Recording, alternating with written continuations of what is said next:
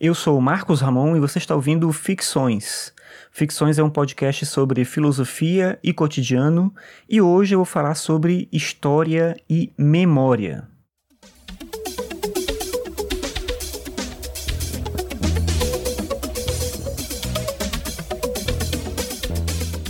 Você já percebeu que a gente faz um esforço gigantesco para tratar da história, da memória, de tudo o que nos cerca. Isso é uma coisa que é comum para todos nós, a gente tem esse resgate constante da nossa vida, da nossa existência e de maneira mais geral do mundo que nos cerca. Mas para que mesmo? Qual é o objetivo de olhar para o passado? A gente realmente aprende com os nossos erros ou é só uma questão de adquirir conhecimento sobre uma coisa que no fim inevitavelmente vai se repetir porque as coisas vão voltar e a gente não vai ter aprendido o suficiente para evitar que esses fatos aconteçam uma outra vez?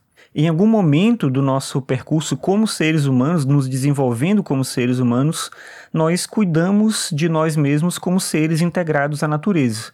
Também, pela nossa conexão com a natureza, é que a gente media o tempo o tempo da colheita, o tempo da mudança de estações, do maior ou menor acesso a determinados recursos, enfim, esse tempo, o tempo da natureza era o nosso tempo. No entanto, a gente acabou estabelecendo uma ideia de organização da vida a partir de sociedade, a partir de uma estrutura social. E essa ideia de estrutura social foi aquilo que acabou com esse ímpeto natural de nomadismo e a nossa chance de integração com o mundo natural. A gente passou então a lutar contra a natureza, por mais que a gente faça parte da natureza, a gente deixou de se ver assim e a gente começou a lutar contra a natureza, para domar a natureza, domesticar a natureza, e com isso a gente teve que criar estratégias para lidar também com essa nova percepção de tempo. Nós inventamos então os calendários, os relógios e tudo isso pela eficiência e pela possibilidade de aproveitarmos com mais qualidade os nossos dias e a gente pode assim planejar o futuro, organizar as coisas que vão acontecer. Mas qual é o custo de tudo isso? É verdade que a gente não pode prever o futuro, mas ainda assim a gente é obcecado pela ideia de ter uma meta em relação àquilo que vai acontecer com a gente.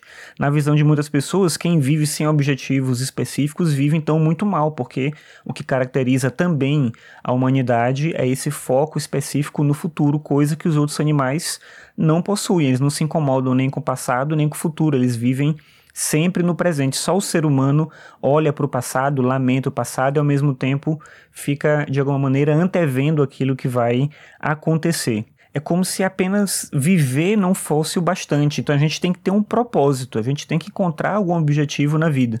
E como esse objetivo não aparece espontaneamente para ninguém, a gente compra, entre aspas, um propósito, aquele que nos parece mais justo, mais razoável, mais realizável. Viver a própria história, se integrar com esse objetivo maior que envolve a humanidade como um todo. E aí talvez seja esse o grande problema. Nós temos de alguma forma que ser maiores do que nós mesmos somos, buscando algo que não nos cabe e entendendo a nossa vida como algo muito mais difícil do que simplesmente existir. Existir não é o suficiente.